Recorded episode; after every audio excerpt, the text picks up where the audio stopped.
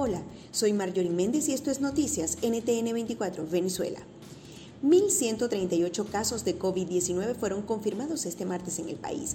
Entre Caracas, Miranda y La Guaira sumaron 503 contagios en un día, según cifras del régimen. Además, se reportaron nueve fallecidos, tres en Mérida, dos en Miranda, dos en Apure, uno en Trujillo, uno en Zulia, para un total de 238 decesos hasta el día de hoy, mientras que el total de contagios es de 29.838.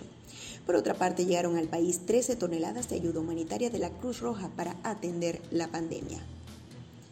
La Conferencia Episcopal Venezolana emitió un comunicado sobre las elecciones parlamentarias que generó polémica en el país, pues aunque los obispos apuntan a que están conscientes del ventajismo del régimen, dicen que el llamado a la abstención no basta y piden a la oposición asumir la responsabilidad de tomar otras salidas ante la grave crisis que vive el país.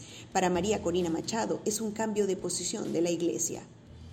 Por su parte, la Unión Europea descartó enviar observadores para las elecciones convocadas por el chavismo para diciembre. Y es que el bloque de países de Europa considera que no hay garantías de transparencia y equidad en el proceso, por lo que llamó a la revisión de las demandas de la oposición. El sindicalista de las empresas básicas de Guayana, Rubén González, seguirá detenido luego de que la Corte Marcial desestimara la apelación de la defensa.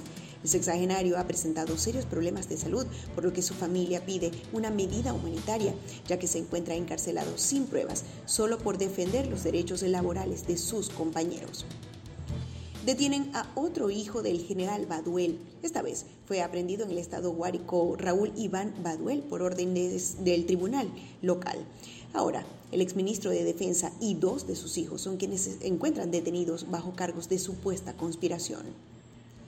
El Ministerio del Ambiente informó que tanto PDVSA como ese despacho han trabajado para sanear las costas de Falcón luego del derrame petrolero que llegó hasta los callos del Parque Nacional Morrocoy. Asegura que han saneado más de 15 kilómetros y que algunos equipos de rescate trabajan para mitigar, mitigar las manchas que aún quedan de hidrocarburo. Este martes, el buzo venezolano Josmer Martínez publicó un video donde unos pescadores de Maurica, estado Anzuategui, cazaron a un tiburón ballena y lo arrastraron hasta la orilla para montarse sobre él y fotografiarlo.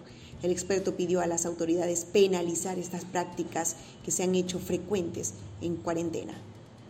Si quieres recibir este boletín directamente, suscríbete a nuestro canal de Telegram NTN24VE. Esto es Noticias NTN24 Venezuela. Comente y comparte para que más personas se enteren de los hechos que son noticia en nuestro país. Más información en ntn24.com o en todas nuestras redes sociales.